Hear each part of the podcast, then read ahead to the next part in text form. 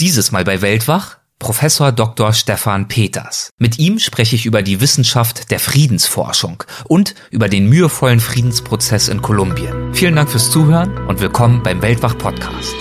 Legendäre Grenzgänger und leidenschaftliche Weltenwanderer nehmen uns mit auf ihre Streifzüge und bieten Einblicke in ferne Orte und faszinierende Kulturen. Mit offenen Augen ins Abenteuer. Das ist der Weltwach-Podcast mit Erik Lorenz.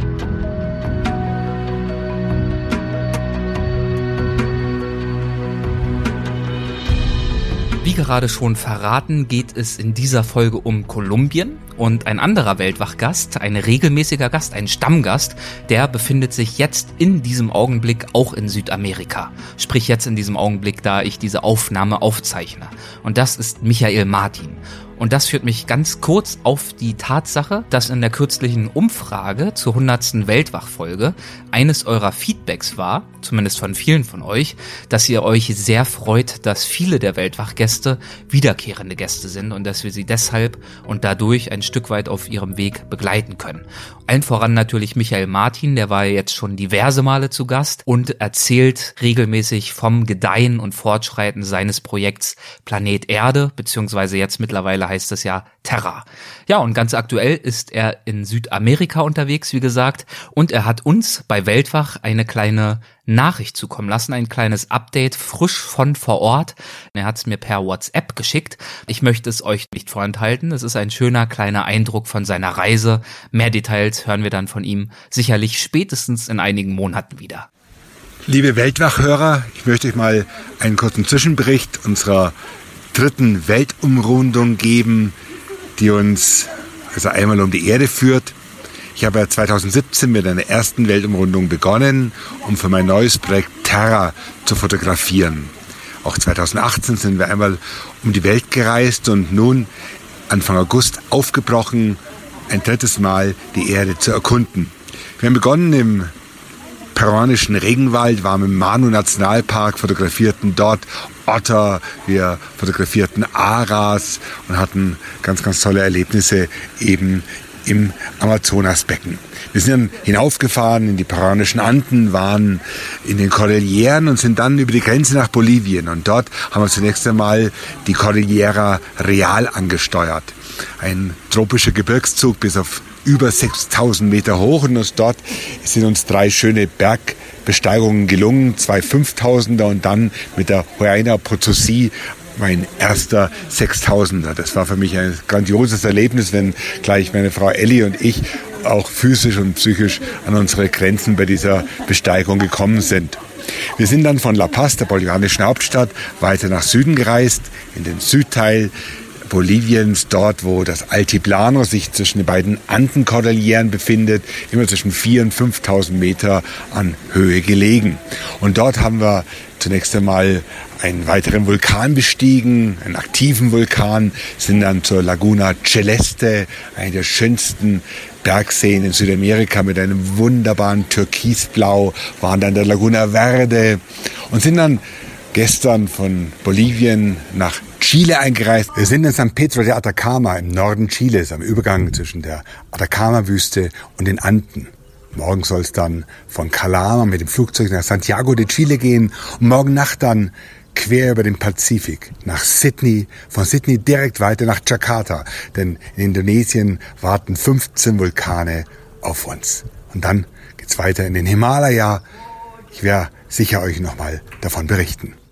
Es gibt wohl kaum größere, essentiellere Fragen als die nach den Mechanismen von Krieg und Frieden. Mein heutiger Gast, Professor Dr. Stefan Peters, hat sich mit diesen Fragen eingehend beschäftigt und deshalb freue ich mich über ein wirklich spannendes Gespräch. Das Gespräch hat eine Besonderheit, denn ich habe es ursprünglich nicht für Weltwach geführt, sondern für ein anderes Projekt, das kürzlich veröffentlicht wurde und von dem ich euch ganz kurz erzählen möchte. Es handelt sich um einen Wissenschaftspodcast, den ich für das Hessische Wissenschaftsministerium produziere, mit dem Namen Hessen schafft Wissen. Darin spreche ich mit Wissenschaftlern hessischer Hochschulen über ihre aufregendsten Forschungsprojekte und zukunftsweisende Erkenntnisse. Ich wohne zwar weder in Hessen noch bin ich dort geboren, aber ich habe mich trotzdem sehr gefreut über diese Anfrage, denn das Projekt bietet mir die großartige Chance, mit wirklich spannenden Experten verschiedenster Disziplinen zu sprechen, zum Beispiel mit Professorinnen und Professoren für Cybersicherheit, für Insektenbiotechnologie, theoretische Physik, Musiktheater, Archäologie und Klimawissenschaften und viele, viele andere Themen. Und wenn euch einige dieser Themen interessieren, dann freue ich mich natürlich, wenn ihr den Podcast abonniert. Er heißt, wie gesagt, Hessen schafft Wissen. Einer meiner Gäste dort war besagter Professor Dr. Stefan Peters. Er ist seit 2018 Professor für Friedensforschung an der Justus-Liebig-Universität Gießen und Direktor des Deutsch-Kolumbianischen Friedensinstituts Capaz in Bogota. Und dort befand er sich auch zum Zeitpunkt unseres Gesprächs. Die Folge mit ihm, die wurde im Hessenschaft Wissen Podcast zwar noch gar nicht veröffentlicht, ich möchte sie euch trotzdem schon jetzt hier bei Weltwach präsentieren und ich unterhalte mich darin mit Professor Dr. Peters unter anderem, wie schon gesagt, über den Friedensprozess in Kolumbien. Dort hat die Regierung, nachdem der dortige Bürgerkrieg über ein halbes Jahrhundert angedauert und hunderttausende Opfer gefordert hat, Ende 2016 mit der FARC-Guerilla einen Friedensvertrag geschlossen. Das hat international große Aufmerksamkeit erregt. Das hat dem kolumbianischen Präsidenten Juan Manuel Santos den Friedensnobelpreis eingebracht. Aber der Weg zu einem wirklich tragfähigen Frieden, der bleibt mühsam und komplex komplex. Darüber sprechen wir und ich wünsche euch dabei jetzt viel Spaß. Guten Tag, Professor Dr. Peters. Ich begrüße Sie zu unserem Podcast. Vielen Dank, dass Sie sich die Zeit dafür nehmen. Guten Tag, Herr Lorenz.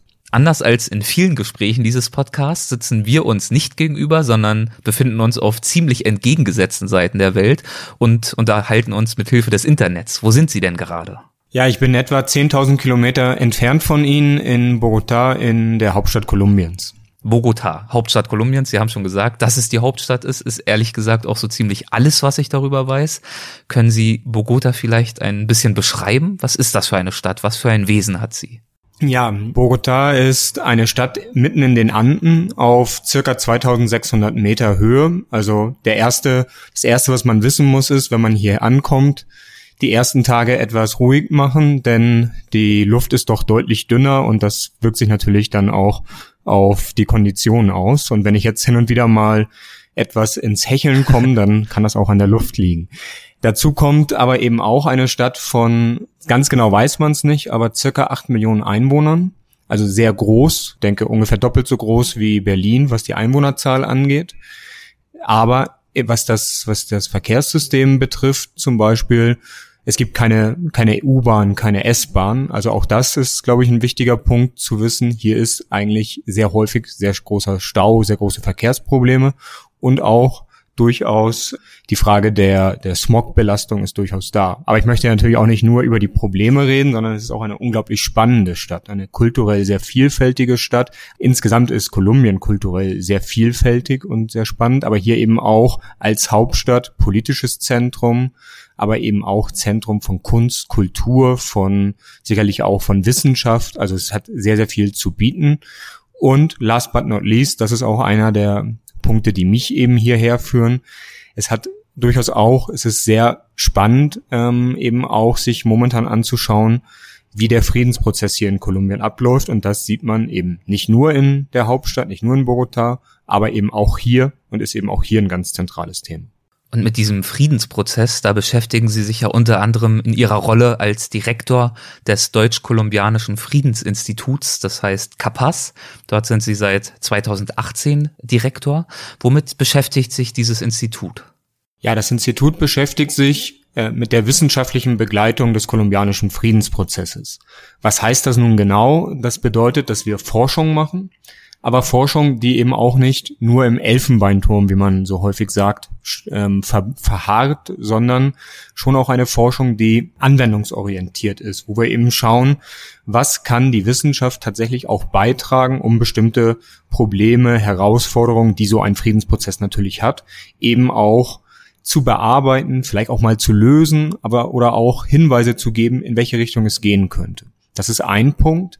Ein zweiter Punkt ist Lehre, Aus- und Fortbildung mit Menschen in Kolumbien und in Deutschland. Das ist ein binationales Institut. Das gleiche gilt auch für die Forschungsaktivitäten. Also ist der Fokus immer darauf, Menschen aus Deutschland und Kolumbien zusammenzubringen, aber auch Menschen aus der unterschiedlichen Regionen Kolumbiens zusammenzubringen.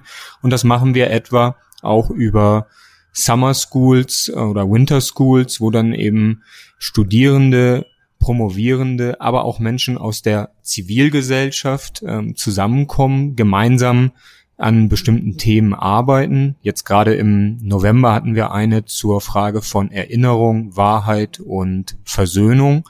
Und da waren dann eben neben den Studierenden, Promovierenden auch Menschen dabei, die zum Beispiel gerade im Militär sind, aber auch auf der anderen Seite, die bis vor kurzem noch mit der Waffe in der Hand bei der Guerilla gekämpft haben. Und die jetzt in der gleichen Lerngruppe zu haben, im gleichen äh, konzentriert über eine Woche gemeinsam an Themen zu arbeiten, das ist nicht immer einfach. Da gibt's natürlich auch Diskussionen, unterschiedliche Ansichten und Kontroversen. Aber ich glaube, das ist auch gerade etwas, was unglaublich spannend ist, wie sich dort Dynamiken ergeben, wie dort auch auf einmal man feststellt, dass diese Menschen vielleicht gar nicht so unterschiedlich sind, wie wir das manchmal glauben, dass die sehr gut miteinander auch zusammenarbeiten können. Teilweise sehr überraschend auch, wie schnell dort auch eine Herzlichkeit letztlich zu spüren ist und wie schnell dort eben vielleicht sogar auch ja neue Kontakte geknüpft werden zwischen Menschen, die sich vor kurzem noch mit der Waffe in der Hand gegenüberstanden. Und Dazu kommt dann eben auch noch im Institut die Frage des Wissenstransfers, also das, was wir erforschen, was wir behandeln, soll natürlich auch an breite gesellschaftliche Gruppen ja letztlich vermittelt werden, dass insbesondere in Kolumbien und in Kolumbien insbesondere eben auch rauszugehen aus Bogota, aus der Hauptstadt, wo sehr viel stattfindet, gerade in die ländlichen Gebieten, wo eben der Konflikt bis vor kurzem und teilweise auch heute noch ähm, sehr viel stärker spürbar ist, aber eben auch in die deutsche Gesellschaft reinzuwirken und auch ähm, in gewisser Weise zu erklären, was passiert dort eigentlich gerade und ähm, eben auch hier ja die Bedeutung dieses Friedensprozesses herauszustellen. Und der letzte Punkt ist dann eben auch konkrete ähm, Arbeit mit der Politik. Das kann die große Politik sein, das können aber auch kleinere in Anführungszeichen sein, also NGOs auf lokaler Ebene, dort beratend zur Seite zu stehen, etwa bei Fragen im Bereich der Bildung, also politische Bildung wäre ein Thema, aber auch bei Fragen der juristischen Bearbeitung der Vergangenheit oder auch bei Fragen der Reintegration von ehemaligen Kämpferinnen und Kämpfern zum Beispiel. Dieses äh, Projekt, das Sie angesprochen haben, dieses einwöchige Projekt, wo es auch zu Begegnungen kam zwischen in Anführungszeichen Opfern und Tätern im weitesten Sinne, können Sie beurteilen aus Ihrer Begleitung dieses Projekts, was so Momente waren oder Beweggründe oder Möglichkeiten, die dazu geführt haben, dass diese, wie Sie es genannt haben, diese Herzlichkeit, die gelegentlich schon fast durchkam oder die zumindest dazu geführt haben, dass ein Stück weit die Barrieren verschwunden sind. Welche Elemente, welche Diskussionspunkte, welche Methoden vielleicht auch dazu geführt haben? Ja, also erstmal ein Punkt ganz allgemein, das nimmt man, glaube ich, auch in anderen Kontexten wahr. Die Tatsache, dass man eine gemeinsame Gruppe auf einmal ist und der Professor, die Professorin, die Inhalte vertritt, auf der anderen, in gewisser Form auf der anderen Seite steht und vielleicht auch einfach nur mal die Pause ähm, etwas kürzer macht, führt schon mal dazu, dass man eine gewisse Solidarität innerhalb der Gruppe hervorruft. Dann aber noch sehr viel stärker waren es dann gerade die Punkte inhaltlicher Art, wo zum Beispiel ehemalige FARC-Guerillakämpfer ähm, auch von ihren von ihrer Geschichte erzählt haben. Das ist dann sehr emotional aufgeladen, wo man aber sehr schnell merkt, hinter dieser Idee, das sind jetzt Guerillakämpfer, dahinter stecken Menschen und dahinter stecken Menschen mit ganz bestimmten, ähm, mit ganz bestimmten Geschichten. Und darüber, wenn man dann eben diese Person auch noch face to face sieht, mit der gemeinsam Mittag ist, mit der gemeinsam ähm, viel Zeit verbindet, dann glaube ich, kann hier auch Empathie entstehen. Also ich glaube, diese, dieser Punkt, dass man längere Zeit miteinander zusammenarbeitet, an bestimmten Themen arbeitet, das ist sicherlich ein ganz wichtiger Punkt. Und diese Herzlichkeit kam dann gerade auch noch zum Ende ähm, nochmal sehr deutlich zum Ausdruck, als es dann eben darum ging, auch eher über eine Form einer kulturellen Arbeit, einer Erinnerungsarbeit der gesamten Gruppe zu, zu schauen, wie können wir eigentlich dieser Gewalt auch angemessen erinnern, wie können wir uns damit angemessen auseinandersetzen. Und wo auch sehr schnell deutlich wurde, dass die Idee Opfer, Täter, was wir ja häufig als zwei Kategorien haben, durchaus in der Geschichte ja oftmals auch zu Recht, die klar getrennt sind, die aber nicht immer, gerade in Kolumbien nicht immer so, so einfach zu trennen sind. Oftmals sind Täter gleichzeitig Opfer und andersrum. Also auch diese Punkte ähm, haben dazu beigetragen, dass es hier, glaube ich, so etwas gab wie aufeinander zugehen, Empathie ähm, zu schaffen und eben darüber auch in gewisser Form einen ganz konkreten Beitrag zur Versöhnung dann eben auch beizutragen, wenngleich das Wort Versöhnung vielleicht manchmal auch sehr sehr ambitioniert ist, ähm, weil es natürlich schon auch immer die Frage ist, was bedarf es eigentlich, um wirklich Versöhnung herzustellen, um vielleicht auch dem Gegenüber zu vergeben. Das sind natürlich dann immer auch sehr persönliche Entscheidungen und auch sehr emotional geprägt. Also. Und gleichzeitig sicherlich auch eine der zentralen Fragen, deren Beantwortung wichtig ist für den weiteren Friedensprozess. Darauf kommen wir dann gleich noch. Letzte Frage zu diesem einwöchigen Projekt. Fällt Ihnen vielleicht noch ein Beispiel ein für einen Fahrkämpfer, der dort seine Geschichte erzählt hat, damit wir mal beispielhaft nachvollziehen können, wie so eine FARC-Biografie aussehen kann, ist natürlich in diesem Fall überhaupt nicht repräsentativ. Ja, und ich würde dort ungern jetzt eine Person aus diesem konkreten Beispiel herausgreifen, aber ich nehme einfach mal eine andere, die ich ähm, selber kennengelernt habe. Ein, einen ehemaligen FARC-Kämpfer aus in dem Fall tatsächlich ländlichen Gebieten, sehr armen Gebieten, der genau weiß ich es nicht, aber in jungen Jahren zur FARC gekommen ist, also noch nicht erwachsen, so 13, 14. Und wo dann eben immer die Frage ist, das sind dann ja letztlich der Definition nach Kindersoldaten und werden auch häufig als Opfer gesehen und sind sicherlich auch häufig Opfer. Diese Person meinte aber nein, ich bin da hingegangen, weil die Alternative war, wir waren, das war in einem Gebiet, wo verschiedene Gewaltakteure, die, die FARC-Guerilla, aber eben auch ähm, paramilitärische Gruppen aktiv waren. Und die Frage war überhaupt nicht, muss ich in irgendeiner Form zu einer dieser Gewaltgruppen gehen, sondern eher, wem schließe ich mich an? Und dort haben dann inhaltliche Gründe, also er ist fest davon überzeugt, dass er mit 13, 14 ähm, sehr deutlich wusste, er wollte zu den FARC gehen aus seinen politischen Motiven. Das kann man alles in Frage stellen, ob man mit 13, 14 wirklich ähm, das auch alles abschätzen kann oder nicht. Aber ich glaube, der Punkt, den man hier eben auch sieht, ist, es ist erstens, hat es sehr eng etwas mit Lebensumständen zu tun, wenn man sich die Kämpfer sowohl, also diejenigen, die wirklich äh, mit der Waffe in der Hand dann diesen Bürgerkrieg ausgetragen haben auf den verschiedenen Seiten, dass es in zu großen Teilen die arme Bevölkerung oftmals eine ländliche Bevölkerung und die dann eben sich teilweise selber auch gar nicht so sehr, jetzt in dem Fall gar nicht unbedingt als Opfer sehen, sondern die sich eben da schon auch, also der Opferstatus hat ja häufig etwas damit zu tun,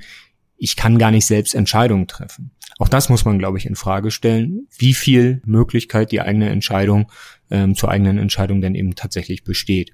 Letztlich, was ich damit ausdrücken möchte, ist, dass die, was man daran sieht, ist, dass die Realität meistens sehr viel komplexer ist als das, was man in der Regel zuerst im Kopf hat, wenn man sich mit einem etwa dem gewaltsamen Konflikt in Kolumbien beschäftigt, aber auch mit ganz vielen anderen Themen, die uns ja auch in Deutschland, in Europa momentan beschäftigen, sei das Migration, sei das die Frage von ähm, stärkeren sozialen Ungleichheiten, von der Frage der ähm, Situation von etwa Langzeitarbeitslosen etc. Wir haben, glaube ich, häufig Bilder im Kopf, die sehr eindeutig erscheinen. Und wenn man dann aber genauer hinschaut, sieht man, es ist sehr viel komplexer. Und ich glaube, das ist etwas, was in den Sozialwissenschaften ähm, viele Leute, die sich mit so mit Soziologie, Politikwissenschaft und Ähnlichen beschäftigen, tatsächlich auch begeistert. Also zu sehen, was steckt eigentlich dahinter und wie können wir soziale Realität eben auch angemessen in ihrer ganzen Komplexität auch verstehen. Okay, das heißt also, eine der wesentlichen Aufgaben von CAPAS besteht darin, Wissen über das Thema Frieden und Friedensforschung bereitzustellen, allgemein aber eben auch ganz konkret, was Kolumbien anbetrifft. Und da waren Sie natürlich ein prädestinierter Kandidat dafür, Direktor zu werden, denn Sie sind ja Professor für Friedensforschung an der Universität Gießen Und die Friedensforschung gehört dort wiederum zum Fachbereich der Rechtswissenschaften. Was verbirgt sich denn genau hinter dem Begriff der Friedensforschung? Ja, die Friedensforschung ist eine Disziplin, die ist relativ jung und die ist sehr breit aufgestellt und ich würde sagen interdisziplinär. Da ist vielleicht meine eigene Person bzw. Biografie schon ein Hinweis drauf. Ich habe jetzt, wie Sie gerade eben ja gesagt haben, die Professur für Friedensforschung am Fachbereich Rechtswissenschaften der Justus Liebig Universität Gießen inne bin aber selbst von Haus aus kein Rechtswissenschaftler, habe nie ein rechtswissenschaftliches Seminar besucht, sondern ich bin Politikwissenschaftler oder Sozialwissenschaftler an der Schnittstelle zwischen Politikwissenschaft und Soziologie. Das ist aber gar nicht mal ein Widerspruch, sondern das ist eigentlich der Kern der Friedensforschung, dass wir hier an klaren Themen, nämlich der Frage von Konflikt, Gewalt, Krieg, Frieden, nicht an den disziplinären Grenzen Halt machen, sondern dass wir an konkreten Gegenständen versuchen aus den verschiedenen Disziplinen, und da kommen natürlich noch ganz andere dazu, da kommt vielleicht auch die Kulturwissenschaft dazu, da kommt dann auch, kann die Medizin dazu kommen, die ähm, Ethnologie oder Anthropologie und viele andere, die natürlich die Psychologie. Also ganz viele verschiedene Fachrichtungen, die damit ähm, verbunden sind und die sich aber dann eben themenbezogen und häufig auch eng an aktuellen Konfliktlagen oder eben auch Postkonfliktsituationen arbeiten, also sehr politiknah in der Regel auch sind und hier eben letztlich auch in der ja, doch eigentlich immer auch eine normative Position haben, nämlich den Versuch zu haben, über Wissenschaft zu einer Förderung von Friedensprozessen beizutragen und zu einer Reduzierung ja von gewaltsamen Verhältnissen beizutragen. Welche Bedeutung hat denn Frieden als Begriff aus wissenschaftlicher Sicht? Ja, der Friedensbegriff ist natürlich, wenn Sie auf die Straße gehen und fragen, was ist Frieden, dann hat wahrscheinlich, würde ich jetzt behaupten, ein Großteil im Kopf, Frieden ist erstmal die Waffen schweigen. Und das ist natürlich auch vollkommen richtig. Das ist aber aus meiner Sicht ein Teil des Friedensbegriffs. Das, in der Wissenschaft wird das dann häufig in Anlehnung an einen der Gründerväter der Friedensforschung, ähm, Galtung, äh, aus Norwegen ähm, bezeichnet als ein negativer Frieden. Also die Waffen schweigen und wir haben im Endeffekt Abwesenheit von Krieg. Das ist wahrscheinlich die Voraussetzung dann dafür, dass wir aber auch in anderen Bereichen zu einer friedvollen ähm, Gesellschaft kommen. Da würde man dann etwa davon sprechen, wie organisiert sich das, ähm, das Zusammenleben einer Gesellschaft? Ist es Gibt es so etwas wie Gerechtigkeit? Gibt es Gerechtigkeit im sozialen Sinne, im politischen Sinne? Also gibt es politische Beteiligungsmöglichkeiten? Gibt es ein mehr oder weniger starkes Ausgleichen zwischen den sozialen Gegensätzen? Vielleicht aber auch die Frage, wie werden Konflikte ausgetragen? Und das kann dann auf einer sehr Mikroebene sein, etwa Konflikte in einer Familie oder in einem in kleineren Gemeinschaften oder aber eben auch auf ähm, gesamtgesellschaftlicher Ebene dann eben eher politische Konflikte. Wie werden die ausgetragen? Ähm, versucht man eher einen Konsens herzustellen? Ist das überhaupt möglich? Oder gibt es dort auch Gewaltverhältnisse, die letztlich die Austragung von Konflikten ähm, dominieren und so weiter? Also da sehen wir schon, die Frage zwischen Krieg und Frieden, wie sie vielleicht landläufig und auch durchaus zu Recht, ähm, und wenn wir uns jetzt gerade die internationale Situation anschauen, kann man ja nicht von der Hand weisen, dass das ein ganz zentraler, wichtiger Punkt ist, dass die Waffen schweigen müssen. Das ist aber letztlich in Anführungszeichen nur ein Teil der Friedensforschung. Der andere geht dann eben auch, der zweite Teil ist dann eben auch die Frage, wie kann man tatsächlich auch eine nachhaltige, friedliche Gesellschaftsordnung fördern und das hat dann eben wiederum Auswirkungen auf Wirtschaft, Gesellschaft, Politik und Kultur. Also fast schon eine beratende Funktion, die die Friedensforschung da einnimmt, immer mit dem Versuch äh, herbeizuführen oder aufzuzeigen, wie nachhaltig Frieden gesichert werden kann, ja? Ja, also beratend und ich denke, eine Friedensforschung ist engagiert. Also beratend äh, sicherlich auch der Versuch, immer das gehört meines Erachtens dann eben auch zur Wissenschaft dazu, dass man eben die wissenschaftlichen Erkenntnisse nicht, ja, einzig und allein in der Community hält und untereinander diskutiert, sondern letztlich im Wissenschaftssystem, zum Beispiel in der Bundesrepublik. Wir werden ja ähm, aus öffentlichen Geldern bezahlt und ich glaube, auch das ist jetzt nur einer der Punkte, auch das eigene gesellschaftliche Engagement natürlich, dass man auch diese Erkenntnisse in die Gesellschaft reintragen muss und letztlich auch mit der Gesellschaft diskutieren muss. Das ist, glaube ich, von daher ganz wichtig. Also hier das Engagement. Das kann mit der Politik sein, also mit der großen Politik auf ministerialer Ebene etc.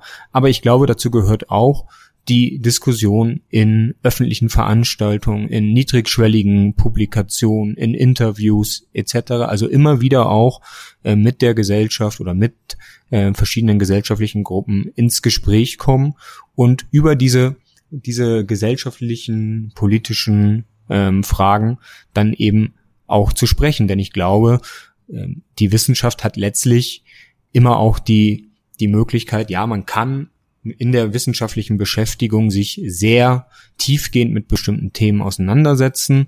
Man kann das auch theoretisch erden etc. Aber letztlich geht es auch immer darum, ähm, die wissenschaftlichen Erkenntnisse mit der Gesellschaft zu teilen und hier auch zu diskutieren und dass die Wissenschaft die Wahrheit nicht vollkommen gepachtet hat.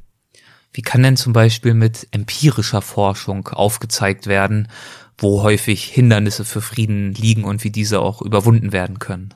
Ja, wir können uns zum Beispiel anschauen, was sind Gründe für starke Gewaltphänomene? Was sind zum Beispiel, ich möchte, wenn Sie mir erlauben, kurz auf das Beispiel Kolumbiens eingehen. Was sind die Gründe dafür, dass auch nach dem Friedensschluss zwischen der Regierung, der Vorgängerregierung jetzt, aber eigentlich zwischen dem kolumbianischen Staat und der ähm, FARC-Guerilla, also der größten und ältesten Guerilla ähm, des Landes und auch innerhalb Lateinamerikas eine, eine sehr bekannte und auch über Lateinamerika hinaus sehr bekannte Guerilla-Gruppe. Aber was sind die Gründe, dass auch jetzt schon mehr als zwei Jahre danach immer noch die Frage ist, sind wir eigentlich in einer Post-Konflikt-Situation? Gerade in bestimmten Regionen des Landes, wo wir leider Gottes immer wieder bis jetzt immer weiter ähm, Nachrichten hören von Bedrohung und Ermordung von Menschen, die sich für Menschenrechte einsetzen, von sozialen Aktivistinnen und sozialen Aktivisten. Viele Menschen, die dort in solchen abgelegenen Regionen wohnen, wo der, die Präsenz des Staates nicht unbedingt sehr stark ist und nicht sehr stark ausgeprägt ist, würden wahrscheinlich fragen, ob es wirklich ähm, hier ein Frieden also würden es vielleicht sogar in Zweifel ziehen, haben wir eigentlich gerade Frieden in Kolumbien? Und dann ist auch die Frage, was sind eigentlich die Gründe dafür, dass es weiterhin ähm, starke Gewalt in diesen Regionen gibt? Und aus meiner Sicht kann man dann eben zum Beispiel mit empirischer Forschung sich anschauen, was haben eigentlich soziale Verhältnisse damit zu tun? Was haben zum Beispiel extreme soziale Ungleichheiten, wie wir sie in Kolumbien, aber auch in anderen lateinamerikanischen Ländern haben, mit Gewaltphänomenen zusammen? Wie können wir erklären, dass, und das ist sicherlich auch ein Thema, dass die Frage der Drogenökonomie, die eng verbunden mit verschiedenen Gewaltökonomien ist.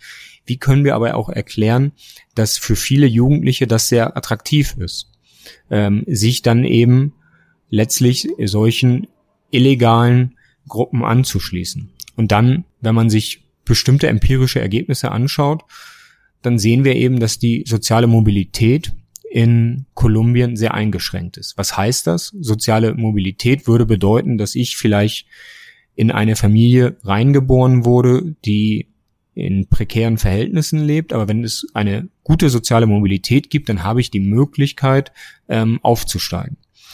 Und wenn wir uns die Ergebnisse für Kolumbien anschauen, dann sehen wir statistisch gesehen, das muss man natürlich immer sagen, das sind Durchschnittswerte, das äh, kann man jetzt nicht auf sämtliche Personen anwenden. Statistisch gesehen braucht es elf Generationen, um aus der niedrigsten ähm, Einkommensschicht in ein mittleres Einkommen aufzusteigen. Elf Generationen, wow. das sind in etwa, kommt immer ein bisschen drauf an, je nach Kontext sind die Generationen etwas anders definiert, aber möchte ich gar nicht groß in die mathematischen Feinheiten gehen, sagen wir mal 300 Jahre. Das ist natürlich etwas, dieses Forschungsergebnis mag vielleicht gar nicht sonderlich bekannt sein. Aber was das in der Realität bedeutet, das ist, glaube ich, für viele Leute sehr, sehr klar. Die wissen, Aufstiegschancen auf dem normalen Weg gibt es quasi nicht. Natürlich gibt es Ausnahmen, es gibt Fußballstars, man kann über Musik, über was auch immer aufsteigen, aber auch das weiß man ja irgendwie. Viele Träume, viele der Zuhörerinnen und Zuhörer hatten vielleicht auch mal den Traum, irgendwie im Showbiz schnell aufzusteigen, aber irgendwie sind es dann ja doch sehr wenige, die das können. Und auf der anderen Seite ruft dann zum Beispiel eben das, äh, die Drogenökonomie, die illegale Drogenökonomie mit schnellem Geld und ist dann eben aufgrund auch ander, also der fehlenden Alternativen sehr attraktiv. Trotz der Tatsache, was man auch weiß, dass das mit extremer Gewalt einhergeht und natürlich auch große Risiken auf sich hat.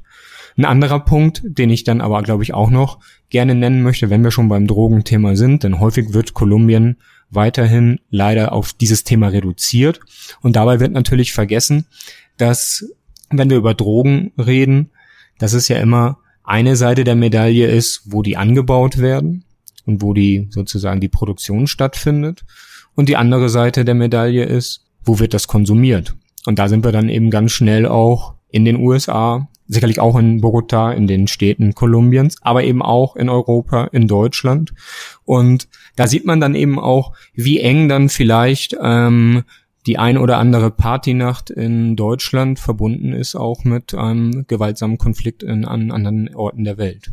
Ist diese geringe soziale Mobilität dann auch einer der Hauptgründe, aus denen dieser Konflikt schon so wahnsinnig lange andauert? Es sind ja über 50 Jahre gewesen, in denen dort in Kolumbien Bürgerkrieg herrschte. Zwischen staatlichen Kräften, zwischen den linken Guerillagruppen und eben auch rechten Paramilitärs. 260.000 Menschen, um das vielleicht nochmal als Hintergrundinfo zu liefern, wurden getötet, schätzt man. Sieben Millionen mhm. vertrieben ungefähr. 80.000 gelten als vermisst. Also es ist ja wirklich ein Konflikt, der sich über viele Jahrzehnte hingezogen hat. Ja, genau. Die Daten sind, sind einfach erschreckend, wenn man die sich vor Augen führt. Also alleine die Zahl von sieben Millionen Vertriebenen, wenn man sich dann nochmal das in, in Relation setzt zu etwa den großen Städten in Deutschland, dann sehen wir einfach, das ist ein Vielfaches der Einwohnerzahl von Hamburg oder von, von Frankfurt. Und wir sehen eigentlich, dass in diesem Konflikt kaum eine Familie, ähm, es kaum eine Familie gibt, die nicht in irgendeiner Form doch auch Opfer dieses Konfliktes war. Also es ist tatsächlich ähm, ein sehr langwieriger und ein sehr gewaltsamer Konflikt. Und die Frage, wann der anfing, ist auch überhaupt nicht, ähm, also wird sehr unterschiedlich beantwortet. Aber das ist vielleicht ein anderes Thema, weil man immer ja natürlich auch nach den Ursachen sucht. Und zu den Ursachen, ja, die geringe soziale Mobilität gehört sicherlich dazu. Ich würde weitergehen. Ich würde sagen, die extremen sozialen Ungleichheiten, die es in Kolumbien gibt, das ist gar nichts gar nichts ganz Außergewöhnliches für Lateinamerika. Lateinamerika ist seit langer Zeit die Region mit den weltweit höchsten sozialen Ungleichheiten, zusammen mit einigen Ländern im subsaharischen Afrika. Und wenn man sich dann genauer das anschaut, innerhalb Lateinamerikas gehört Kolumbien zu den ungleichsten Ländern. Also in einer, in einer sehr ungleichen Region ist Kolumbien eines der ungleichsten Länder. Und das eben auch schon seit sehr langer Zeit. Das ist sicherlich einer der Punkte, die diesen Konflikt erklären. Insbesondere auch, wenn wir uns die Landverteilung anschauen. Die Landverteilung ist ebenfalls extrem ungleich und es gibt auch sehr geringe Land- oder Rechtssicherheit für, gerade für Kleinbauern. Das sind einige der Themen. Dann haben wir natürlich, den Konflikt müssen wir dann schon auch im Kontext internationaler Dimensionen sehen. Also er fing, wenn man jetzt sagt, er fing ungefähr so in den 60er Jahren an, dann sehen wir natürlich, da gab es dann auch die kubanische Revolution vorher und letztlich viele verschiedene revolutionäre Guerillagruppen in ganz Lateinamerika. Wir sind im Kontext des Kalten Krieges. Und, aber ich glaube, das ist dann hier eben wichtig, auch vorher gab es einfach schon verschiedene, ja, letztlich Gewaltausbrüche in Kolumbien. Also Gewalt war auch an diesem vermeintlichen oder tatsächlichen Beginn der Auseinandersetzung nichts Neues. Und ich glaube, das ist auch ein wichtiger Punkt ähm, zu sehen, dass es hier letztlich eine Weitergabe von gewaltsamen Konfliktlösungen in der Politik, aber auch auf gesellschaftlicher Ebene über Generationen hinweg gegeben hat, was dann eben auch nochmal den Konflikt angefeuert hat und letztlich auch verschiedene Konfliktlösungsversuche waren sehr häufig sehr gewalttätig. Also ich möchte nur erinnern an den Plan Colombia, eine sehr enge Verbindung zwischen USA und der damaligen Regierung von, von Uribe. Da ging es letztlich eben auch sehr stark darum, ähm, über Gewalt versuch oder über eine Stärke des Staates, die aber eben häufig auch sehr gewaltsam war, ähm, den Konflikt zu lösen. Und was hat sich dann 2016 verändert? Warum war es scheinbar, zumindest von außen betrachtet, plötzlich möglich, über Frieden nachzudenken? Ja, das fing natürlich früher an. Also 2016 ähm, wurden die Verhandlungen zwischen der Regierung und der FARC dann abgeschlossen. Das war aber ein langer Prozess und nicht das erste Mal. Also man denkt in Kolumbien schon sehr lange über den Frieden nach, aber hier hat es dann tatsächlich ist oder ist es tatsächlich gelungen, zu einem Friedensvertrag zu kommen, der für beide Seiten akzeptabel war. Was sind die Gründe dafür? Nun, zu einem muss man sagen, die Guerilla war geschwächt und gleichzeitig war aber auch deutlich, einen militärischen Sieg scheint es zumindestens mittelfristig oder kurzfristig sogar nicht zu geben. Also irgendwie war die Lage ähm, auf beiden Seiten des Konfliktes so, man wird hier nicht in kürzerer Zeit nicht zu einem militärischen Sieg kommen und darüber dann natürlich auch die Verhandlungslösung. Dazu kommt, da gibt es dann glaube ich schon auch noch den politischen Willen seitens der Regierung, aber dann auch seitens der Leitung der oder der Führung der FARC hier eben zum Ende zu kommen und ich glaube, das darf man dann auch sagen, ähm, auch die Unterstützung natürlich der internationalen Gemeinschaft. Dazu muss man sagen, bei diesem Friedensprozess hat man durchaus auch davon gelernt, was vorher vielleicht in vorherigen gescheiterten Friedensprozessen ja aus den Fehlern der Vergangenheit letztlich gelernt. Also etwa zu versuchen, diese, diesen Friedens, die, äh, die Friedensverhandlungen nicht in Kolumbien selbst zu machen, sondern sie in, nach Havanna auszulagern, dann aber auch ein ganz wichtiger Punkt, die Opfer sehr stark mit einzubeziehen und viele andere Punkte. Also ich glaube, es war, war dann schon auch ein Politiklernen, was dann eben auch eng verbunden ist mit der Friedensforschung letztlich, die sich natürlich vorher auch schon mit gescheiterten ähm, Friedensprozessen beschäftigt hat und auch mit international vergleichend mit gelungenen. Und das ist dann eben auch so ein Beispiel, wo die Friedensforschung tatsächlich auch sehr viel beitragen kann, um dann eben zu erfolgreichen Konfliktbearbeitung zu gelangen.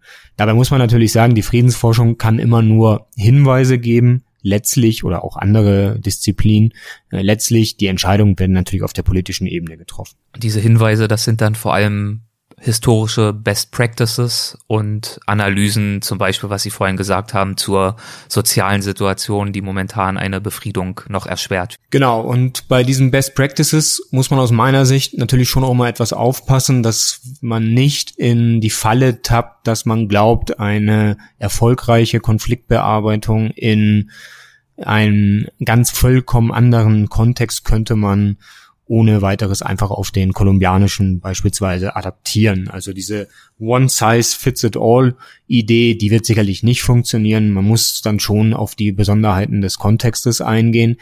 Das sagen eigentlich auch alle, aber häufig ist das dann eben gerade auch die Herausforderung, dass man den Kontext auch tatsächlich so gut kennt und der Kontext ist, macht es dann eben sehr, sehr schwierig und letztlich ist der Kontext auch in Kolumbien, je nachdem wo wir sind, sehr unterschiedlich. Also Bogotá ist vollkommen anders gestrickt als jetzt etwa eine äh, ländliche Region mit einem starken indigenen Anteil. Also von daher, ja, man kann sehr viel aus anderen Beispielen, sowohl in der Geschichte als auch in anderen ähm, Teilen der Welt lernen, aber immer mit der Herausforderung, dies dann eben auch, und das ist tatsächlich eine sehr große Herausforderung, dies dann eben auch entsprechend an den Kontext anzupassen. Die Zustimmung zum ersten Entwurf des Vertrags in der Bevölkerung hielt sich ja aber in Grenzen oder vielleicht war es auch einfach Desinteresse, aber in einem Volksentscheid wurde der Vertrag zumindest zunächst ganz knapp abgelehnt sogar.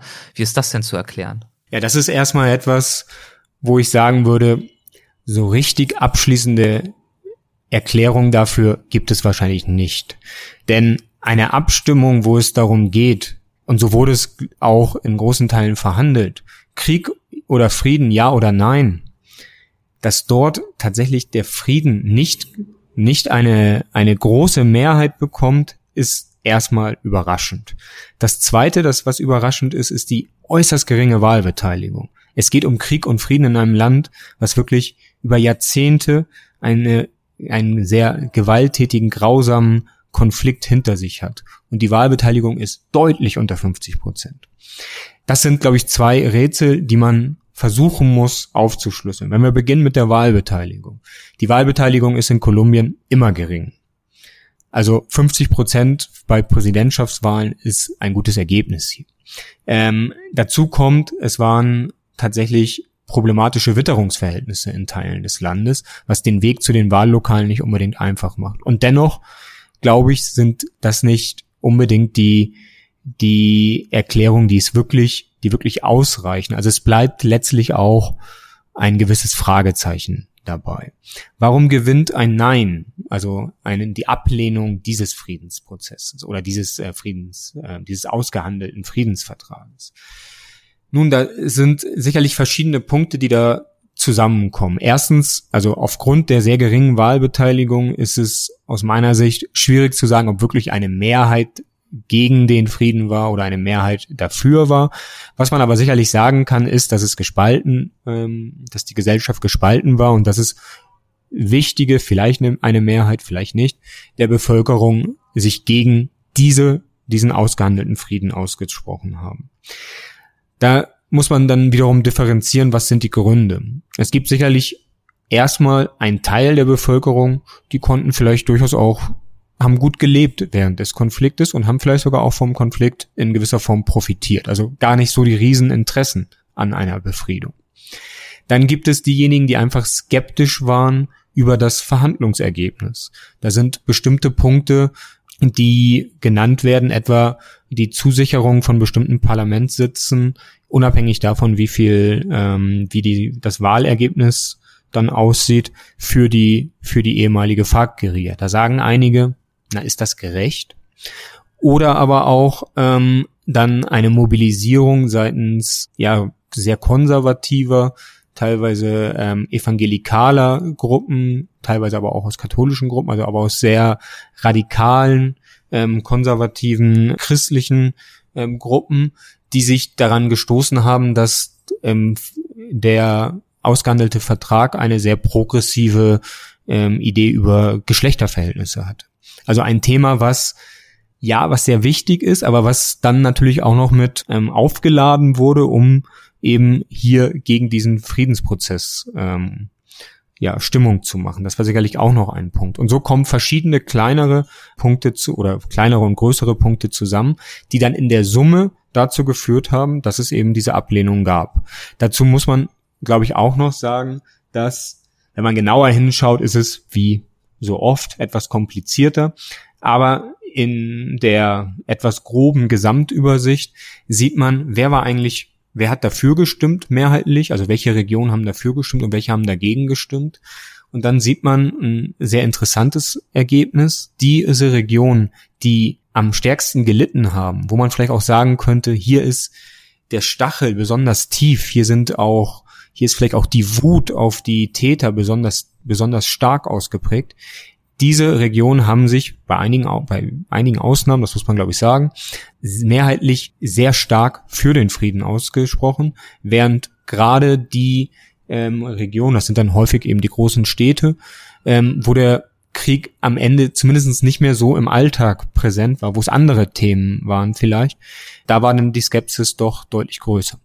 Präsident Juan Manuel Santos, der vormalige Präsident, hat für die Einleitung des Friedensprozesses ja auch den Friedensnobelpreis erhalten. Aber trotz Abkommen und trotz Nobelpreis ist der Konflikt mitnichten komplett beigelegt, das haben Sie schon gesagt. Wie ist denn der aktuelle Status des Friedensprozesses?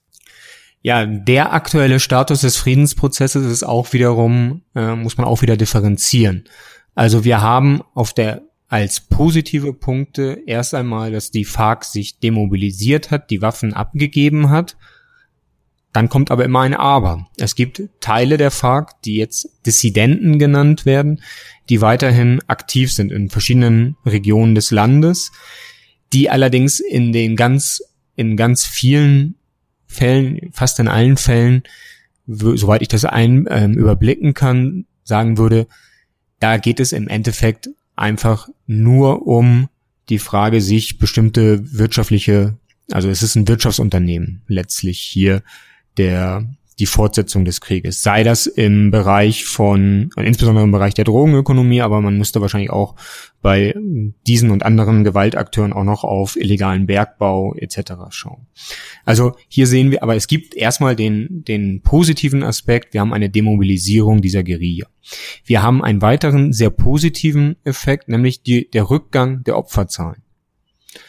Das wird dann häufig als normal gesehen. Nun, wir haben einen Friedensprozess, dann sollten die Opferzahlen zurückgehen. Das ist sicherlich auch so, dass das so sein sollte, aber das kann man nicht unbedingt immer auch voraussetzen. Und das ist, glaube ich, auch erstmal eine ganz klar eine positive Nachricht und wo man eben auch sieht, es gibt konkrete Ergebnisse, die positiv sind, die dieser Friedensprozess mit sich bringt. Und erneut das Aber, aber wenn wir in bestimmte Regionen gucken, Dort ist das nicht der Fall, wenn wir auf bestimmte Formen der Gewalt schauen, nämlich gerade gegen Aktivistinnen und Aktivisten. Dort sehen wir eher eine Zunahme der Gewalt. Also auch hier wieder etwas Ambivalentes. Dann gab es in dem Friedensprozess oder im Friedensvertrag ähm, einen weiteren Punkt, nämlich die Aufarbeitung oder Bearbeitung der Vergangenheit, über das, was man in der Forschung dann Transitional Justice nennt, was mehr oder weniger geschickt ähm, die Übersetzung Übergangsjustiz trifft es, glaube ich, nicht so richtig. Aber auch dort gibt es Fortschritte. Es wurde eine, eine Sondergerichtsbarkeit eingesetzt, die mittlerweile arbeitet. Es wurde eine Wahrheitskommission eingesetzt, die mittlerweile arbeitet. Und es wurde eine Einheit zur Suche der sogenannten Verschwundenen ähm, eingesetzt, die mittlerweile auch arbeitet. Also hier gibt es ähm, tatsächlich Fortschritte und erneut kommt das Aber. Diese Einheit zur Suche der Verschwundenen ist vollkommen unterfinanziert. Und gerade die Verschwundenen sind Menschen, die zu mit sehr großer Wahrscheinlichkeit tot sind, ermordet wurden und gerade in den ländlichen Gebieten häufig in Flüssen ähm, ja, in Flüsse geworfen wurden und wo es natürlich sehr schwer ist, ähm, diese jetzt wirklich zu finden, zu identifizieren und den Familien dann eben aber auch die Möglichkeit zu geben, Abschied zu nehmen, Gewissheit zu haben und eben auch diese kulturellen ähm, Praktiken wie zum Beispiel ein, ja, eine Beerdigung oder ein, ein Abschiedsritual vorzunehmen. Und da, wie gesagt, das findet vor allem in verschiedenen Bereichen des sehr breiten Territoriums, also des sehr großen Territoriums im Land ähm, genau dort sind diese Opfer. Und das kostet natürlich, dafür braucht man natürlich Ressourcen, um dort auch arbeiten zu können. Das hat diese Einheit praktisch nicht oder viel zu wenig. Ähnliches könnte man vielleicht auch zur Wahrheitskommission sagen, nicht ganz so stark. Und bei der Übergangs- oder bei der Sondergerichtsbarkeit, besser gesagt, der sogenannten CHEP, dort wird jetzt gerade wieder diskutiert an bestimmten Punkten, welche, welche Kompetenzen haben die, wie soll das genau ablaufen. Also auch hier gibt es immer wieder die, die Gefahr, dass bestimmte Punkte ähm, ausgehebelt werden, dass vielleicht auch der, diesen Institutionen die Kraft genommen wird, um eben auf, um eben die Vergangenheit aufzuarbeiten oder zu bearbeiten. Ein weiterer Punkt im Friedensvertrag betrifft eben gerade so die Veränderung, also die Frage der Landfrage, aber auch insgesamt der ländlichen Entwicklung. Aus meiner Sicht ganz zentral, zum Beispiel Rückgabe von Land an, an Vertriebene, aber auch andere Fragen der ländlichen, der ländlichen Entwicklung, was Gesundheit angeht, etc. Ja, dort sind die äh, Fortschritte nun tatsächlich bestenfalls im Schneckentempo, ähm, können wir dort feststellen. Also dort fehlt sehr viel.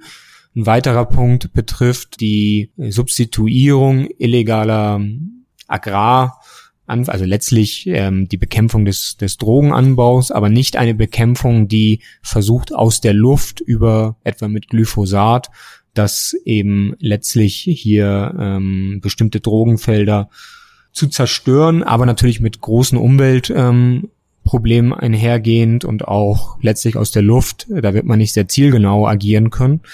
Das findet statt, aber so etwas wie eine, der Versuch oder das Ziel hier eben tatsächlich mit einer Freiwilligkeit zu agieren und hier eben auch die Möglichkeiten zu schaffen, Alternative, Alternativen für die Bäuerinnen und Bauern in diesen Orten zu schaffen, die dann eben auch ein, ja, ein zumindestens würdiges Auskommen ähm, schaffen. Auch das funktioniert, ja, muss man sagen, sind die Ergebnisse nicht, ähm, nicht sehr positiv. Faktisch gibt es eine Ausweitung ähm, der Drogenanbauflächen in, in Kolumbien, also auch hier ein Problem. Und auch wenn wir uns anschauen, die, der Versuch zur Reintegration oder je nachdem, aus welcher Warte man das schaut, Reinkorporation der ehemaligen FARC-Kämpferinnen und Kämpfer. Auch da gibt es durchaus noch weitere Herausforderungen, nämlich gerade die Frage, wie schafft man es, diese Menschen auch in den Wirtschaftsprozess einzu, einzubringen und zwar vielleicht auch gerade wenn hier landwirtschaftliche Projekte sind, den, den Marktzugang, aber auch insgesamt die sozialen Bedingungen. Und ich glaube, das ist ganz zentral, denn wenn das nicht gelingt, dann ist eben sehr schnell vielleicht auch die Attraktivität wieder oder zu illegalen Handlungen zu gehen, sehr hoch. Und letztlich, was diese Kämpferinnen und Kämpfer tatsächlich in den letzten Jahren oder vor dem Friedensprozess gelernt haben, ist eben mit der Waffe umzugehen. Und das hier diese, dieser Prozess der Integration muss erfolgreich verlaufen, sonst haben wir eben die Gefahr, dass daraus neue Probleme ähm, wieder entstehen. Also insgesamt, wenn man sich die Bilanz anschaut, dann würde ich sagen, es gibt positive Punkte, es gibt Hoffnung und dieser Friedensprozess hat viele Punkte, die sind die, die gehen voran und andere Punkte, da müsste man noch sehr viel stärker ähm, und noch sehr viel stärker beschleunigen. Aber in der jetzigen Situation haben wir eine Ambivalenz und durchaus auch mit der Gefahr, dass ähm, dass ja, dass es ähm, letztlich weiter oder was wir auch schon sehen, dass es weiter Gewalt gibt und dass es vielleicht auch ja die hohen Erwartungen, die an diesem Friedensprozess sowohl in Kolumbien als auch international gestellt wurden, dann vielleicht auch nicht so erfüllt werden können. Ja, also man merkt schon eine wirklich wahnsinnig facettenreiche Problematik, sehr, sehr komplex. Das haben Sie auch schon eingangs gesagt. Das bezieht sich ja eigentlich auch auf die Friedensforschung insgesamt, diese vielen, vielen Thematiken, Subthematiken, die relevant sind für diesen Friedensprozess, aber eben auch für Ihre Forschung. Die betreffen ja eigentlich wirklich alle gesellschaftlichen, sozialen und politischen Bereiche, die man sich überhaupt vorstellen kann, oder? In gewisser Form haben Sie recht. Man muss natürlich dann schon schauen, was kann man selber auch leisten, aber wo liegen denn da Ihre Schwerpunkte, wenn ich das mal fragen darf? Ach so, meine Schwerpunkte liegen gerade auf dem Thema der Ungleichheit, verbunden auch mit Bildung, auf der, auf der Frage des Umgangs mit der Vergangenheit, gerade auch über Erinnerung. Also wie erinnere ich die Gewalt ähm, und wer erinnert, wer erinnert aber vielleicht auch nicht, beziehungsweise wer wird im öffentlichen Raum nicht, nicht gehört, wer hat da weniger Stimme. Und letztlich aber auch noch ein weiterer Punkt, die Frage, des Wirtschaftsmodells bzw. des Entwicklungsmodells und die Frage, was in Kolumbien der Fall ist, nämlich eine sehr starke Ausrichtung auf Rohstoffausbeutung und Rohstoffexport, inwiefern das den Frieden stabilisieren könnte, wie einige meinen, oder vielleicht auch zum Hindernis ähm, für Friedensprozesse werden kann, wie andere meinen. Und ich wäre dort vielleicht oder ganz sicher eher auf der zweiten Seite. Und wie sind Sie selbst auf diese Themen gestoßen? Sie haben es ja vorhin schon gesagt, Sie haben Politikwissenschaft studiert, das war in Marburg und in Madrid. Wann und wodurch wurde denn Ihr politisches Interesse geweckt? Ja, mein politisches Interesse, das geht tatsächlich ähm, vor das Studium zurück. Das waren dann gerade auch in den 90er Jahren die Frage über den Balkan oder die Kriege im, auf dem Balkan. Also das war dann schon ein Punkt, wo das Interesse geweckt wurde, aber natürlich noch in einer Form, die jetzt äh, keine Verbindung mit der Wissenschaft hatte, dass dann letztlich die Entscheidung auch war in, wie Sie schon gesagt haben, in Marburg mit dem Studium der Politikwissenschaft im Hauptfach, im Nebenfach dann Geschichte und äh, Friedens- und Konfliktforschung schon, also da schon sehr früh mich dafür interessiert, das zu studieren und dann eben in der Beschäftigung sowohl in der Universität als auch mit bestimmten gesellschaftlichen ja, Konflikten mit letztlich der eigenen politischen Sozialisierung, da eben die auch jenseits der Seminarräume natürlich stattfindet und wo man, glaube ich, auch in sei es in, wenn man sich politisch engagiert, natürlich auch sehr viel lernt darüber, wie Politik funktioniert, was häufig so in der Form jedenfalls in Seminaren natürlich kaum vermittelt werden kann. Also da sicherlich schon der Punkt.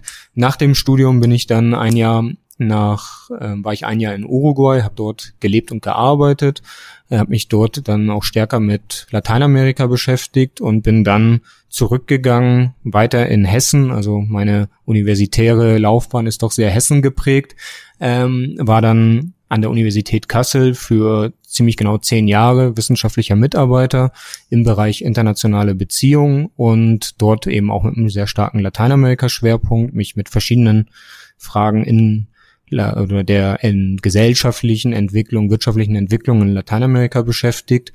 Und dann gab es eben die Ausschreibung für die Professur für Friedensforschung an der Universität Gießen, die dann letztlich viele meiner oder meine Interessen wiederum gebündelt hat und dann hier für mich sehr, sehr attraktiv war und dann mich eben auch sozusagen mit der Denomination der Friedensforschung hier nochmal auf dieses Gebiet dann eben auch ganz zentral festgelegt und ich hier jetzt meine wissenschaftlichen Interessen tatsächlich auch in, auf dieser Professur und in dieser Rolle all in, im Deutsch-Kolumbianischen Friedensinstitut ja weiter verfolgen kann und vertiefen kann.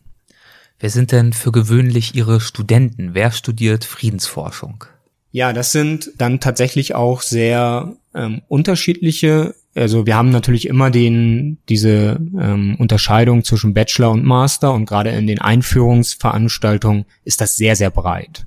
Es ist, wie gesagt, interdisziplinär. Ich bin am Fachbereich Rechtswissenschaften der JLU Gießen angesiedelt, biete es dort an, biete es aber auch immer für die Sozialwissenschaften und häufig auch noch für andere Fächer, ähm, jetzt im nächsten Semester zum Beispiel in der Geografie, gerne auch mit den Kulturwissenschaften an. Also es ist interdisziplinär per se. Und da diese gibt es sehr häufig dann eben auch diese Neugier, was ist eigentlich Friedens- und Konfliktforschung? Und das sind dann tatsächlich immer auch Veranstaltungen, die sehr spannend sind, weil man eben auch einfach ähm, feststellt in Einführungsveranstaltungen, wenn man dann erstmals so Begriffe bringt wie Konflikt, was ist das eigentlich? Ist das gut oder schlecht? Ist ein Konflikt notwendigerweise schlecht? Ich glaube nicht. Ich glaube, Konflikte gehören zum Leben dazu, gehören zu Gesellschaften dazu. Ähm, was ist Gewalt, was ist Frieden? Also all diese Fragen, mit denen wir äh, diese Begriffe, mit denen wir eigentlich täglich hantieren, wenn man da noch mal ähm, sich etwas länger mit auseinandersetzt, zu reflektieren, was meint das eigentlich, was für verschiedene Formen von Gewalt gibt es eigentlich, was für verschiedene Friedensbegriffe gibt es, etc. Da, da merkt man dann eben schon, dass da ähm, dann doch immer wieder das Interesse da ist und man und bei den Studierenden dann eben auch feststellt, okay, wir reden eigentlich täglich mit diesen oder behandeln täglich diese Begriffe, aber merken dann, da steckt ja viel mehr dahinter. Wir können den in unterschiedlicher Art und Weise benutzen, behandeln und vielleicht auch bestimmte Ideen, die ich über Konflikt hatte, dann wiederum in Frage stellen. Das ist ähm, tatsächlich sehr, äh, das finde ich sind immer sehr, sehr spannende Veranstaltungen.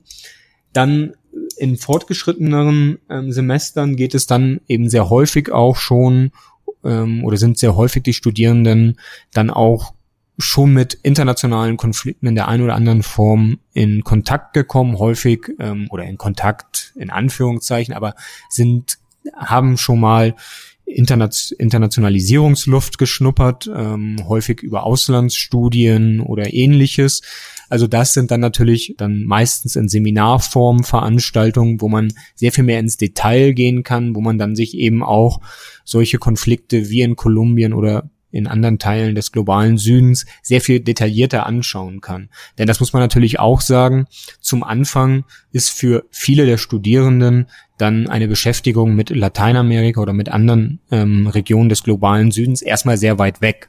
Und das ist natürlich auch die Herausforderung, dazu, ja letztlich dazu zu zeigen, dass die Konflikte, die uns zum Beispiel in Kolumbien beschäftigen, natürlich anders gelagert sind und der Kontext ist ein vollkommen anderer, aber vielleicht uns auch Aufschluss geben können über bestimmte Fragen, die wir gerade in Deutschland und Europa behandeln. Können Sie dafür vielleicht ein Beispiel geben? Ja, Migration.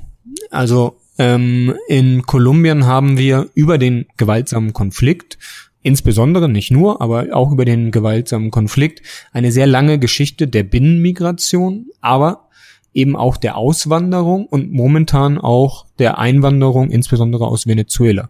Und auch die Binnenmigration, muss man sagen, hier haben wir eine multikulturelle ähm, Gesellschaft. Also auch hier wiederum bestimmte Themen, die uns ja in Europa und in Deutschland beschäftigen. Und ich glaube, was die Migrationsforschung angeht, sich hier mal anzuschauen, was ist in Kolumbien, was hat dort stattgefunden in Form von wie gehe ich mit Integrationsprozessen um und so weiter. Das ist mal gut gelaufen, mal nicht so gut, aber wie gesagt, man kann ja aus den verschiedenen Prozessen auch sehr viel lernen. Und dort können wir dann vielleicht auch eine andere Frage, die uns jetzt ja momentan auch in, in Deutschland sehr stark beschäftigt. Wie gehen wir eigentlich mit Traumata von Kriegsflüchtlingen um. Also etwas, was wir hier in Kolumbien sehr, sehr einfach schon leider Gottes ähm, so eine sehr lange Erfahrung haben. Wie gehen wir damit um in der Frage der, ja, der Therapie, aber vielleicht auch, und das werden diejenigen ähm, kennen von den Zuhörerinnen und Zuhörern, die etwa in der Schule gerade sind, wie gehen wir mit, mit Kindern um, die aus die schreckliche Dinge erlebt haben und die jetzt eben in der Schule, ja, vielleicht häufig auch ähm, Probleme haben mitzukommen und wie schaffe ich, wie, was gibt es dort für Ansätze, um diese mit diesen Kindern eben zu arbeiten, um das auch aufzuarbeiten. Ich glaube, da gibt es viele Punkte, die durchaus auch für ähm, die Frage in äh, oder für aktuelle Debatten in Deutschland von großem Interesse sein können wirklich spannend. Da könnte ich noch stundenlang mit Ihnen weiter drüber sprechen. Sie haben sich auch noch mit vielen anderen spannenden Themen beschäftigt, sehr eingehend beschäftigt, mit Venezuela zum Beispiel. Da ist auch gerade ein Buch von Ihnen erschienen, aber auch mit Uruguay und so weiter und so fort. Aber ich fürchte, wir müssen langsam zum Ende kommen, auch in Ihrem Interesse. Zum Schluss würde ich gern noch zu den Halbsätzen kommen. Das ist eine Kategorie, die haben wir in jeder Folge. Damit schließen wir mal ab. Mit Ihrem Einverständnis natürlich würde das ja. bedeuten, dass ich Ihnen einen Halbsatz vorlese und Sie den beantworten, wenn Ihnen irgendwas dazu in den Sinn kommt. Das muss auch kein Halbsatz sein, das kann ganz knapp sein oder auch ausführlicher, wie Sie mögen. Okay, ich versuche es knapp zu halten. zu meinen Vorbildern in der Friedensforschung gehört die engagierte Friedensforschung. Ich glaube, man kann jetzt, ich halte wenig davon, einzelne Personen herauszustellen, aber ich glaube, eine Friedensforschung, die wissenschaftlich rigoros arbeitet, aber gleichzeitig auch gesellschaftliches Engagement zeigt. Das ist für mich ähm, die Form, wie ich Friedensforschung auch betreiben möchte. Sie sind ja zwar gerade in Kolumbien, aber ich stelle die folgende Frage trotzdem. Die Arbeit an der Universität Gießen ist für mich ist für mich sehr bereichernd, weil es die Möglichkeit gibt, interdisziplinär zusammenzuarbeiten mit sehr vielen Kolleginnen und Kollegen aus aus sehr unterschiedlichen Fachbereichen und weil eben gerade auch die Internationalisierung so stark ähm, im Fokus steht und hier Kolumbien so eine starke Rolle spielt. Und das ist für mich natürlich extrem bereichernd. Als meinen bisher größten beruflichen Erfolg betrachte ich? Das ist eine schwierige Frage. ähm, ich glaube, letztlich sind es immer in der Wissenschaft auch so die Meilensteine, wenn man bestimmte Qualifikationsarbeiten abgeschlossen hat, wenn man bestimmte bestimmte ja Hürden genommen hat. Das sind das sind sicherlich die großen Erfolge, die irgendwie auch in Erinnerung bleiben. Aber es gibt dann eben auch die kleinen Erfolge, die vielleicht manchmal auch nur sind, dass man merkt, wie man vielleicht eine Lehrveranstaltung mal ganz anders gemacht hat und das ist dann also auch didaktisch ganz anders umgesetzt hat und das dann funktioniert hat. Und das sind dann vielleicht nicht die größten Erfolge, das sind die kleinen Erfolge, die doch auch immer wieder die Motivation mit sich bringen, die einfach auch den Spaß an der, an der Arbeit begründen. Eine der bisher beeindruckendsten Begegnungen in Kolumbien war für mich? War für mich die Arbeit mit ähm, Opfern sexueller Gewalt während des Bürgerkriegs im Südwesten des Landes, die trotz der extrem, extrem heftigen Gewalt, die sie erfahren haben, doch auch so einfach, wie sie damit umgehen können, wie sie die Kraft haben, weiterzumachen, das ist sehr beeindruckend. Meinen Studierenden gebe ich häufig den Rat? Den Rat, kritisch zu hinterfragen, kritisch zu hinterfragen, was in den Büchern steht, kritisch zu hinterfragen, was ähm, in Lehrveranstaltungen thematisiert wird und vor allem mit offenen Augen durch das Leben zu gehen und erstmal Fragen zu stellen und dann die Antworten zu suchen. Fast geschafft, noch zwei Fragen wenn ich eine Finanzierung für ein Jahr erhalten würde, mit der absoluten Freiheit, an irgendwas zu arbeiten, was auch immer, was ich spannend finde oder wichtig finde, dann würde ich? Oh, da fällt mir vieles ein. Ähm, das würde jetzt wahrscheinlich den, den Zeitraum sprengen. Was mich tatsächlich interessieren würde, wären bestimmte Enklavenstädte sich anzuschauen. Vor allem, ich habe lange zu Erdöl gearbeitet, ähm, wie in Erdölstädten ähm, gesellschaftliche Prozesse ablaufen und wie die sich doch unterscheiden von von anderen Städten.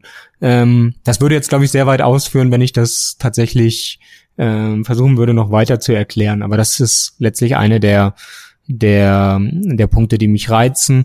Ein zweiter Punkt ist, sich das anzuschauen, was in der breiten Erinnerungsforschung nicht erinnert wird. Und diese diese ähm, häufig auch sehr gewalttätigen Ereignisse in der Vergangenheit anzuschauen, die es aus welchen Gründen auch immer nicht in die breite Aufmerksamkeit der Öffentlichkeit schaffen und zu fragen, warum ist das der Fall? Und die letzte Frage.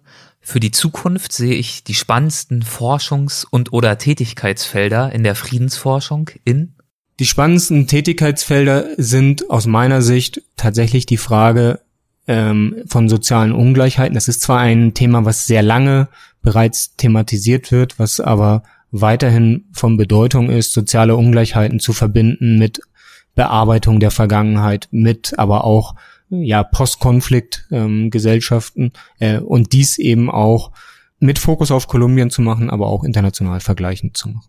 Herr Professor Peters, ich danke Ihnen herzlich für Ihre Zeit und für das Gespräch. Es war sehr, sehr interessant für mich. Vielen, vielen Dank dafür. Ich danke Ihnen. Vielen Dank. Das war Professor Dr. Stefan Peters über den kolumbianischen Friedensprozess. Wenn euch die Folge gefallen hat, dann freue ich mich, wenn ihr den Hessenschaft Wissen Podcast abonniert, zum Beispiel bei iTunes oder Spotify. Übrigens danke ich all jenen unter euch, die an der kürzlichen Weltwach-Umfrage teilgenommen haben, anlässlich unserer hundertsten Episode. Das waren genau genommen 223 von euch, was ich wirklich klasse finde. Und wenn euch die Ergebnisse interessieren, dann schaut doch einfach vorbei auf weltwach.de im Menüpunkt über, also über Weltwach. Dort findet ihr den entsprechenden Beitrag mit einigen Ergebnissen. Bis bald, euer Erik Lorenz.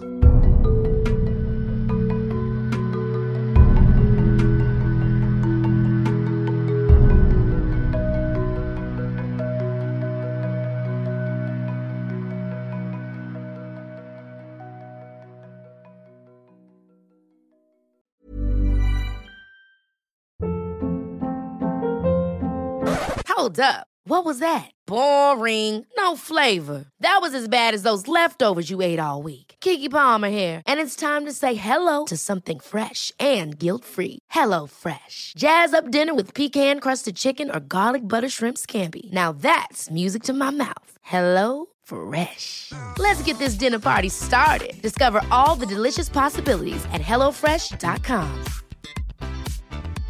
Hey, it's Paige DeSorbo from Giggly Squad. High quality fashion without the price tag. Say hello to Quince. I'm snagging high-end essentials like cozy cashmere sweaters, sleek leather jackets, fine jewelry, and so much more. With Quince being 50 to 80% less than similar brands. And they partner with factories that prioritize safe, ethical, and responsible manufacturing. I love that. Luxury quality within reach. Go to quince.com slash style to get free shipping and 365 day returns on your next order. Quince.com slash style.